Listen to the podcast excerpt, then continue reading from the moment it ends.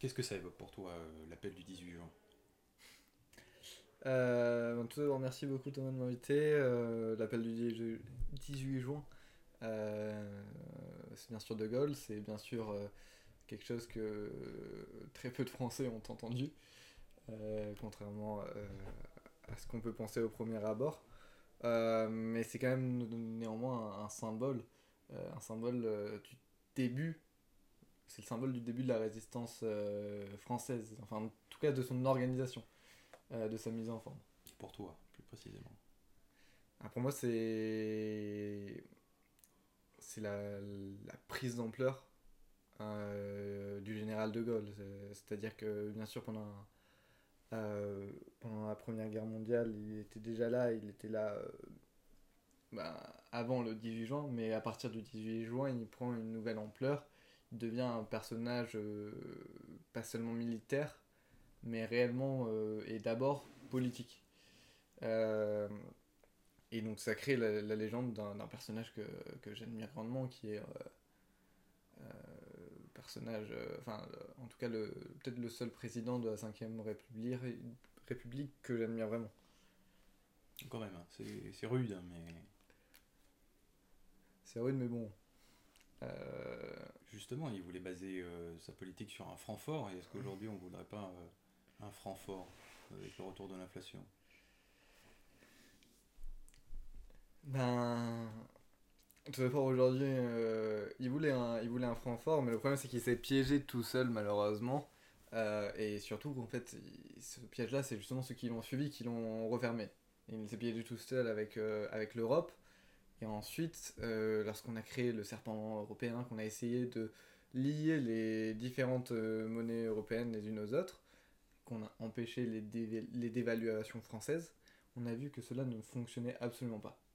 Euh, de lier les... Et à chaque fois, on devait redéfinir de nouvelles parités, etc. Parce que le marque ben, était surévalué, enfin, allait beaucoup trop par rapport aux autres monnaies, et donc à chaque fois, il fallait se réajuster, ça ne marchait absolument pas. Et ça ne marchait pas, et qu'est-ce qu'on a fait? Qu'est-ce qu'on a fait? Ben, On a créé l'euro. C'est-à-dire que, en fait, c'est comme beaucoup de choses avec l'Europe, c'est que ça ne fonctionne pas, il faut aller plus loin pour que ça fonctionne encore moins bien. parce que c'est la fameuse dialectique du euh, si ça fonctionne pas, c'est parce qu'on n'est pas allé assez loin. Exactement, exactement. Ben, et justement, ça, c'est au niveau de la monnaie, c'est quelque chose qui, qui me paraît euh, euh, réellement, enfin, fondamental et très représentatif, limite symbolique c'est-à-dire qu'effectivement, on a commencé à perdre euh, notre industrie euh, réellement à la fin des, des 30 Glorieuses. Euh, c'est là qu'elle a commencé à décliner et c'est aussi à ce moment-là qu'on a essayé de, de, lier les monnaies européennes entre elles. Qu'on a, donc on n'avait pas la meilleure spécialisation déjà avant cela. néanmoins, justement, c'est en liant les monnaies entre elles qu'en fait on a fini de de mettre à mort notre industrie. Et en fait, euh, d'aller de plus en plus dans ce lien a permis seulement de mettre en avant la, région de l'Europe, si on peut parler comme ça, la région de l'Europe qui a la, meilleure spécialisation. Euh, c'est-à-dire l'Allemagne qui est donc euh, un, un marque surévalué, tandis que. enfin, sous-évalué, tandis que nous, on a un franc surévalué avec l'euro.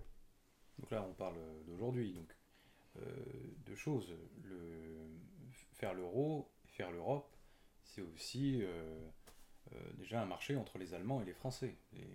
Les, Français se battaient pour l'agriculture et les Allemands pour l'industrie.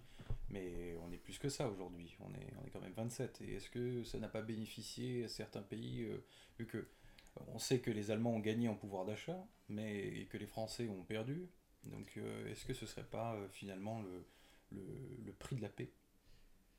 Ben, c'est le prix de la soumission.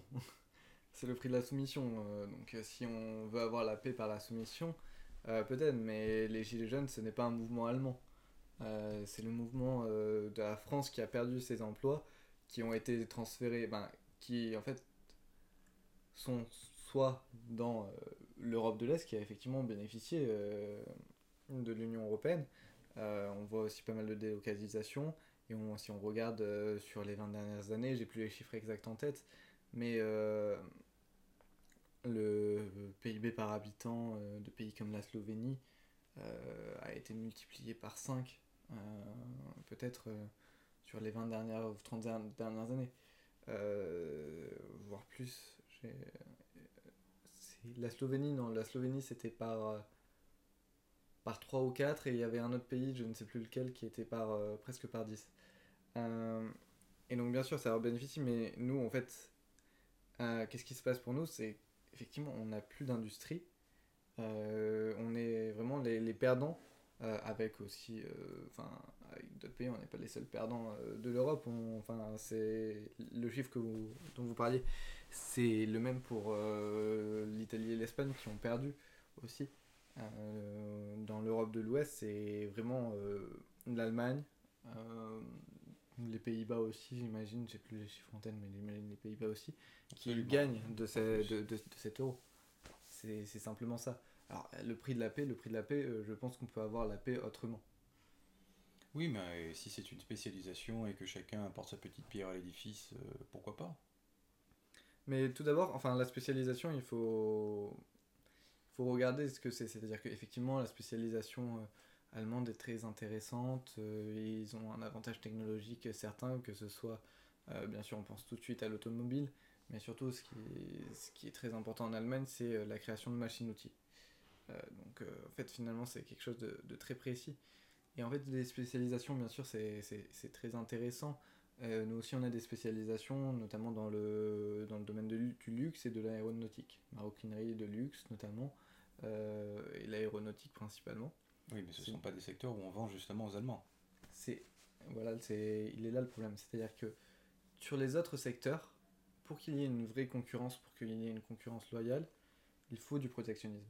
C'est ce que disait List. List, le protectionnisme éducateur, c'est en fait de laisser naître avec du protectionnisme dans chaque pays différentes euh, industries sur les, sur les mêmes points, et ensuite enlever les barrières euh, protectionnistes pour que les différentes industries puissent se confronter. Sauf qu'aujourd'hui, en fait, on a ouvert nos frontières, on a enlevé tout, tout, moyen de protectionnisme au moment où on perdait notre industrie. Donc euh, ces deux, ces deux facteurs-là se sont alliés pour justement que, que l'Europe, finalement l'Europe économique, ne nous profite pas et que l'euro en fait ne nous profite pas. Euh, et vous parlez de l'agriculture, euh, justement c'est le seul point où on avait un avantage et cet avantage se perd au fil des années. Et en plus, c'est pas l'agriculture qui donne le plus de valeur ajoutée. Enfin, quand même, l'Allemagne, on rappelle, c'est le premier partenaire commercial de la plupart des pays de la zone euro, mais le premier partenaire commercial euh, de l'Allemagne reste euh, quand même les États-Unis. Ce qui est euh, problématique, effectivement. Bien sûr, mais ça c'est toujours cette relation privilégiée allemande-États-Unis depuis la fin de la Seconde Guerre mondiale.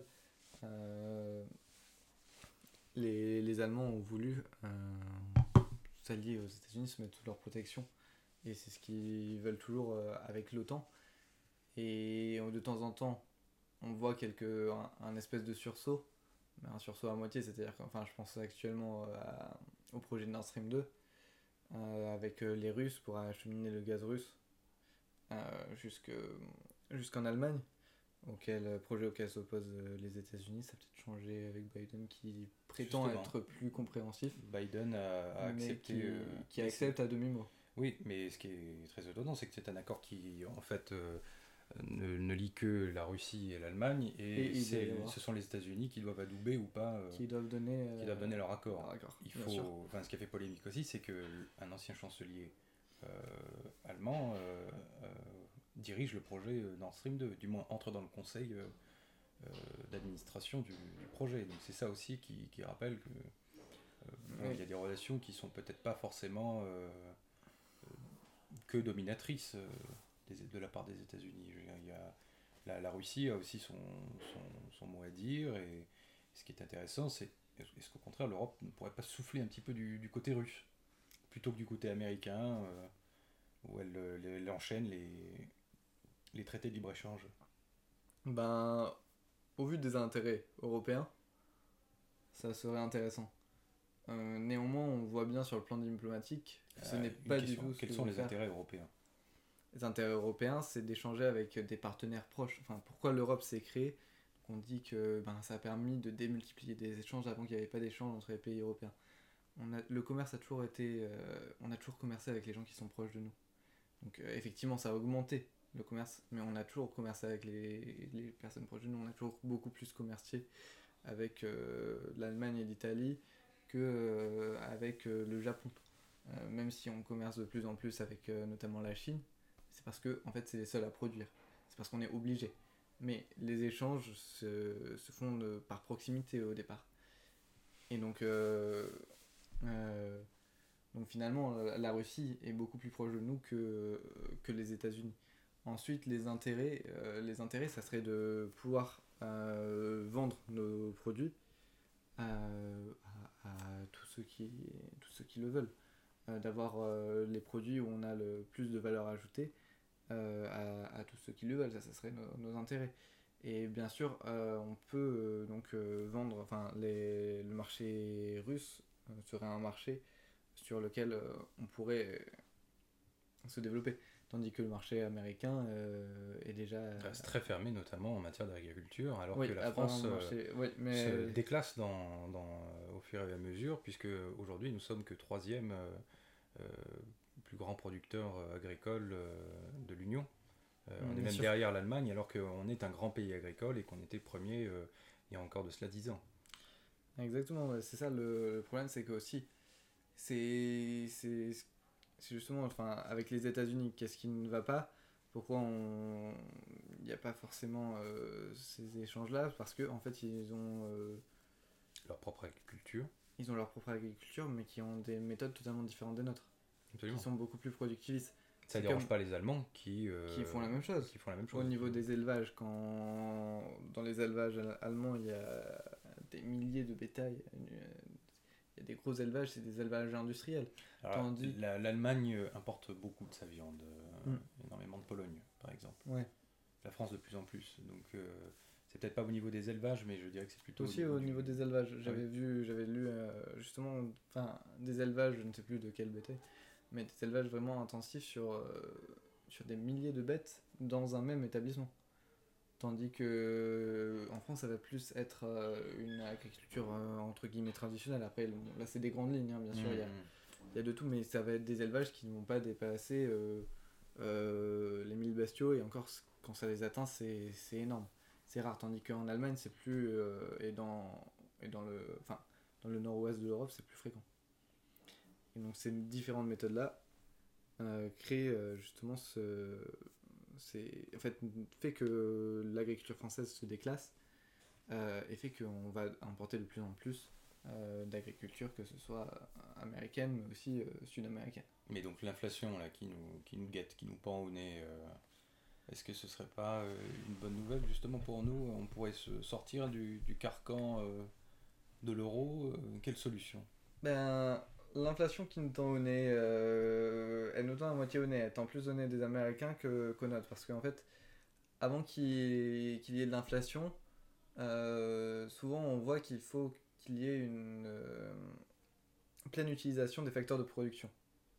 Ce qui est quasiment le cas aux États-Unis, mais pas encore le cas en France. Et on a vu aussi que la création monétaire ne crée pas directement d'inflation, ce qui est à moitié vrai, parce qu'en fait on voit une inflation incroyable au niveau des actifs euh, immobiliers et immobiliers.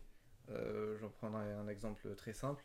la seule relance en V qu'on a eu après la crise, ben, c'était celle le cours du Nasdaq. c'était la seule relance en V. Après, est-ce que l'inflation serait une solution? C'est compliqué à dire. c'est qu'il en faut de toute façon. Il faut, il faut toujours un minimum d'inflation. Euh, c'est enfin c'est bien sûr euh, ce que préconisent ben, la plupart des économistes. On pense à la macroéconomie de l'inflation basse qui dit justement qu'il faut euh, entre 2 et 3% d'inflation à peu près pour garder justement une illusion qu'il n'y a pas beaucoup d'inflation pour que ça flexibilise le travail, c'est-à-dire qu'il y ait moins de demandeurs, enfin de, de travailleurs qui demandent des augmentations de salaire, donc ça flexibilise l'embauche. Euh, mais qu'il n'y ait pas trop euh, d'inflation non plus. euh, parce qu'on connaît tous les désastres de l'inflation, et, ça, c'est de toute façon, enfin, les Allemands ne l'accepteraient pas, ils ont toujours 1923 euh, en tête. Impeccable, je pense que euh, ce qu'il nous faut pour aujourd'hui. On a une belle émission.